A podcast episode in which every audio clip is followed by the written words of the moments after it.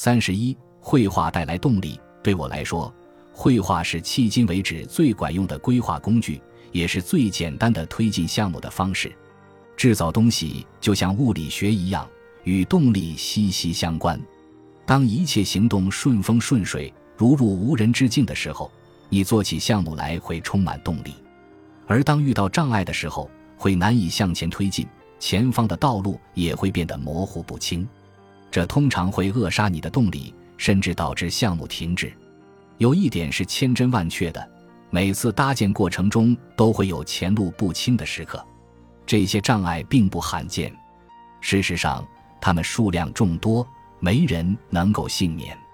经济问题、拖延症、工作倦怠、家庭责任、错误、事故、缺乏兴趣、缺少时间、糟糕的反馈。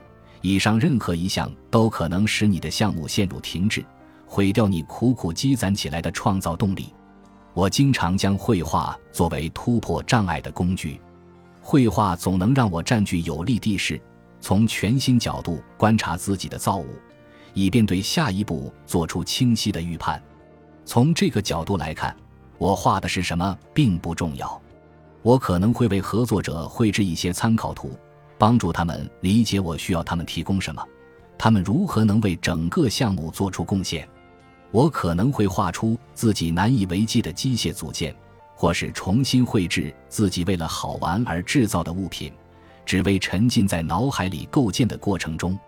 我可能会为那件物品画个收纳盒，或是画出打算在完工后为它制造的收纳盒。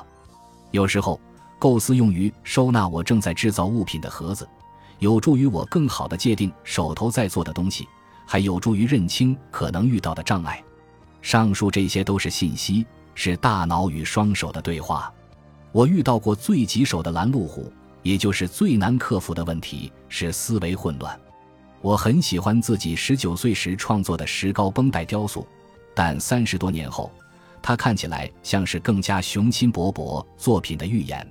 例如，能够防弹加飞行的钢铁侠盔甲，复杂项目需要我投入所有的技能、知识和管理能力，但同时会引起思维混乱，导致浪费大量创意资源。复杂项目之所以复杂，是因为包含众多独立部件，需要用到众多材料和技法，有很多东西需要用正确顺序适当组合起来。因此，项目越是复杂。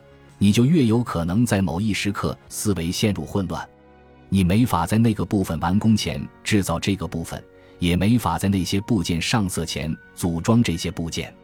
当你需要制造的部件超过四十个，就很容易忙中出错，浪费掉宝贵的一天。老天啊，你得鼓起天大的勇气才能推倒重做。遇到这种情况，绘画能帮我战胜这个动力杀手。因为它能让我增进对造物的整体认识，初始效果图有助于我从宏观层面认识要制造的物体。此外，绘画作为一种破解复杂问题的方法，是为了放大物体，便于我从微观层面熟悉它的每个细节。绘画还能为我带来熟悉感，有助于解开困扰我的谜题，并提供我所需要的动力，让项目再次滚动起来。动力当然与前进有关。经验告诉我，克服类似障碍的唯一途径就是迈步前进。